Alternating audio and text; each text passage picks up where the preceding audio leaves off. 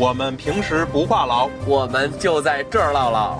大家好，我们是在高亢的话痨声中长奔。嗨，大家好，我是笨，我是黑利。我觉得其实现在就是一种失控的状态，就是他不知道怎么管了，但是他又不能不往前发展，所以就是一个很矛盾体。但咱们正好生活在这个转变的过程中，就是一个混杂体，就是怎么说一个很矛盾，但是不知道未来是什么样。没准说越发展越好，没准越发展就爆炸，或者是怎么怎么样。没准咱们都是咱们死后死后的事情了，摸索吧，摸索。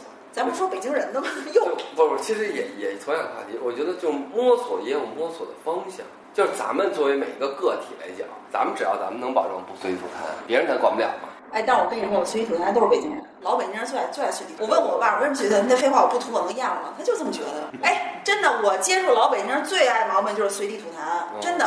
他而且他痰还倍儿多，不知道他是咽炎还是抽抽烟抽的，他就害怕随地吐痰。这确实，人家胡同里边都是随地吐痰，人觉得。真的，那我说的行吗？行，没问题。能播吗？这别让人给让人给骂死了！我听我们这个栏目的听众都是具有独立人格的，他会辩证。对，他会辩证，他不会是一种上来张口就骂，或者说不动脑子的去想，他会觉得哦，其实这些话说的是有道理，或者哪句话说的不是很客观，他会是独立去思考。对，就算他骂这，我觉得对咱们来说这也不重要，咱们只是呃依靠这个平台来表达每个人的观点。对。其实我对北京最不满的地方就是堵，交通堵。但是那你那你问卖车的，前几年卖车那么火，你原来卖车轻松过万，就卖车因为好卖。我觉得现在现在老实了吧，都堵成这样还卖。这样就是其实你可能我觉得是关键是人人太多，不是不仅不是车。那时候日本人不多吗？日本密度不大吗？那为什么日本就井井有条？我跟你说为什么？就是这个啊，交通问题，在我看来，可能一半以上的责任真的是官方的责任。盈利可能会卖车，没关系，这是走进现代化必须的。卖车随便再继续继续卖都行，我认为，就是你在卖车的同时，你在享受这个税收的同时，你要用这些钱来来建设你你要新增的道路，扩路，你要你要做出代价，你才能享受这些。我觉得，我觉得道路这有一个问题是，嗯，就是好多北京的路它建的不科学，是。就是因为你的交交通部门或者说你的政府部门相关部门没做好你的这些配套的工作，你丫就卖车，你拿税收，你爽了，你付出的代价就是这样，你不可能没有代价的回报，啊，以至于现在车辆多了，数量增增加了，然后道路不够了，那怎么办啊？那你就堵着呗，就是他们的问题，那还能有谁问题？我买车该死，还是说我卖车该死，还是说我收税都没事儿？但是你你在享受这些经济回报的同时，作为政府，那咱私人不能去修路嘛？政府你不修这路，他没有把税收用到该用的地方。咱不管他用哪儿了，反正你就没修路，你就没拓宽公路。他又没有做好绿化和相应的一些。你可能会说，有的人会说，我操，那你以为拆迁那么容易呢？啊，把把路拓宽那么容易？那你收钱的时候，这些这些这些回报，你得付出代价吧？你得去协调吧，对吧？公共交通设施又跟得晚，跟上的晚。你看现在北京地铁修的挺快的，如果没有这些地，没有这几年这些地铁。北京我觉得就转不动了，对，就炸了，就真的转不，真的就转不动，就成蚂蚁窝了。有这些地铁还转不动，有这些地铁还转不动。我现在我现在到呃，倒不是经常，倒不是经常坐地铁了，但是。我经历过那种地铁里头，就是你转站的时候，就看见人慢慢慢慢往前移动，就跟世界末日似的。对对，就跟一排僵尸一样。对，就那种感觉，就那种电影里世界末日。我我我我有时候经常拍一些照片，比如我有我有一次早上在那个最堵那个就一号线那个建国门，我操，当时感觉我操，这他妈拍跟拍美国大片没区别，这是真人版，不带任何导演和制片的，绝对真实，就那种感觉。然后大家都朝一个方向，你他妈逆行都不行，都给踩死，你知道？就这样，绝了。对对，但是没办法，后来因为我们要去上班，我们要去上路，只能。有点像你，有点像我，灿烂的笑容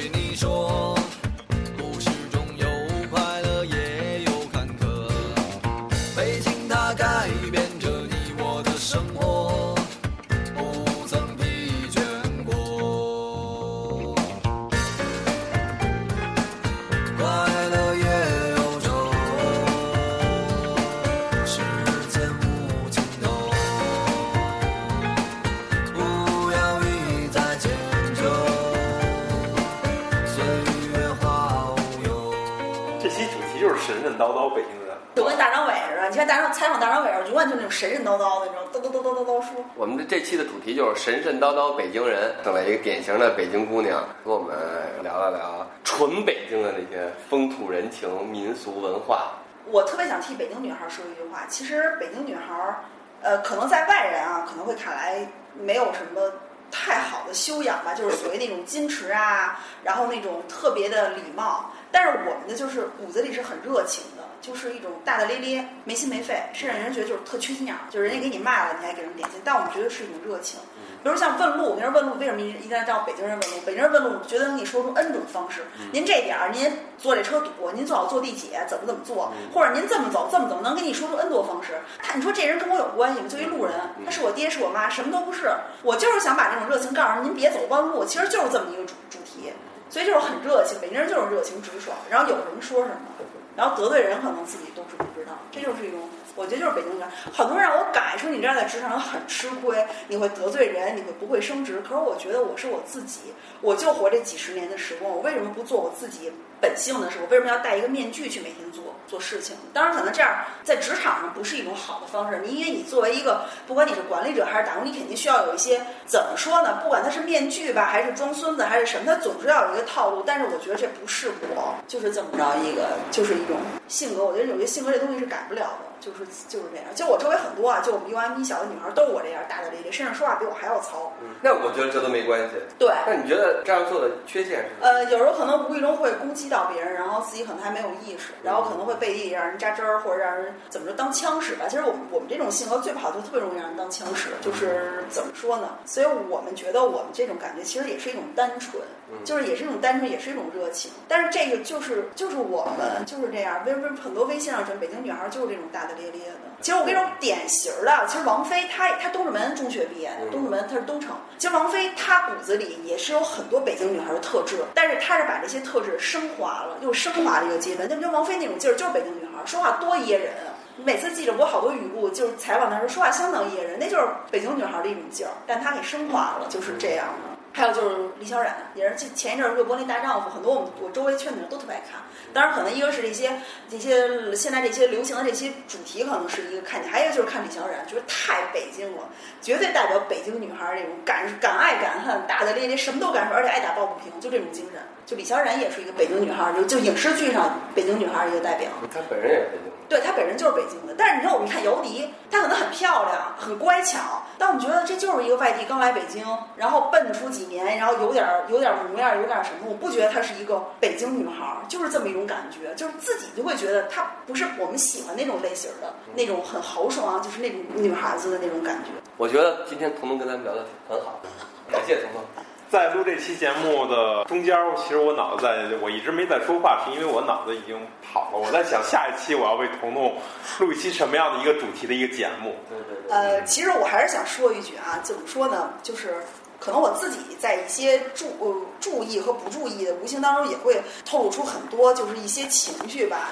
这个确实是也会有，但是我觉得不管怎么样，咱们都是中国人。然后不管你是哪儿的人，怎么说你的性格还有人品品质，呃，怎么说还是要你自己去分析这个人，你值不值得跟他去做朋友，或者你值不值得去为他付出。就是说这个地域啊，可能是会怎么说呢？其实可能是会影响一个人的一些观念观念，包括其实我有很多南方的朋友啊，其实包括我觉得南方人他可能没有像北京人这么豪爽仗义，是吧？怎么着我请这那的，但是他们做事很细，说什么就做什么，就很靠谱。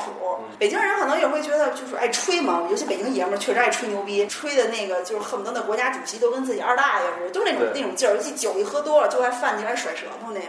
就是每个地域都有它不同，可能因为中国太大了。你想中国这地域跨人机快，欧洲才多大呀？从北欧到西班牙才多大？所以这就是地域的特征。但是我们觉得。不管是怎么样，我们都是一个中国人。到奥运会升起中国国旗的时候，我们心中燃起的还是一种爱国的一种情怀。嗯，这个是改变不了的。但是不知道怎么说。沿着你刚才彤彤说这话啊，就是我甚至不觉得咱们拿中国说事儿啊，就咱们拿作为一个人来说，中国咱们是说汉语的这些这个十四亿人，每个不同的地区的少各种民族的人身上都有优点，也都有缺点。你像刚才说北方人可能豪迈。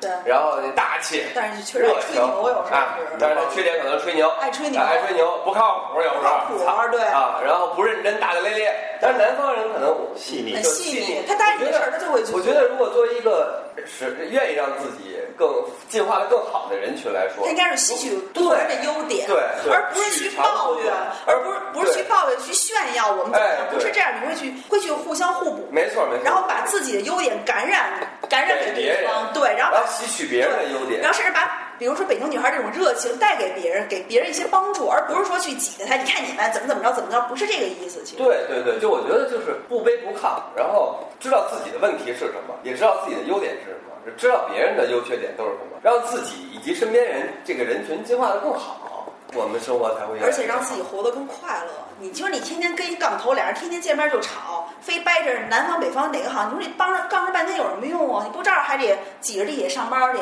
然后天天挤着地铁打卡去，你说没有什么意义，你只能让自己让自己活，得快乐一点。。就所以说，心态真的挺重要的。你有你有什么心态，你就会过一个什么样的生活。但是如果能有能力，包括政府还有我们自己，比如能有能力能够改变北京的环境啊什么的，那会更好。因为毕竟我们还要为子孙后代去造，没错，没错谁也不愿意在这片土地上，对，谁也不愿意。而且地球，说句实话，地球作为宇宙来说，它就是一个渺小的尘埃，是的，所以我们要珍惜这个土地，就是也是给子孙造福，不要太功利，光顾眼前啊什么的。因为子孙后代，可能以后的孩子，可能就我我经常问我爸，比如你看得见蓝天，比如以后的孩子可能很难再见到蓝天是的。所以说，其实咱们录这既然录完这期节目，这听众听完了，包括咱们自己也是，也还是有点感悟的。刚才咱们说的，做好自己，取长补短，对，呃，都是地球人，都不是中国人，都是地球人。而且我们既要吸收南方北方的优点，可能也要吸收西方东方的优点。而且谁也不欠谁，大家都是来到这个地球上的生物，为什么不和平相处？是的，是的。然后呢，同时呢，为了我们生活的这片土地，不管是北京，还是美国，还是芝加哥，让它变得更好一点。对，对。你通过自己的能量，你就就像有的人说，有生之年你根本没做什么，你只是通过自己的能量，让自己以及身边的一小片土地变得更美好了一点点，对，就可以了。可能是比如我就帮我邻居，比如邻居家的奶奶，对。爬不动楼，关不动门，我帮他把门关上，就是这么一些很小的一些举动，或者比如说就是就是这样一些举动，你可能做不了大事儿，我改变不了社会，改变不了教育什么的这些，但是我可以从我身边的一些事情做起，包括现在天儿这么热啊，北京现在高温，很多快递员啊，我真觉得很辛苦啊，非常非常辛苦。就比如说淘宝买东西，当然这促进消费是应该的，但我觉得大家都是人，都是人生父母养，人家也是儿子，你家你生的也是儿子，你的儿子可能是坐在办公室里吹着空调，但是不见得你就比他们要多高级到哪儿。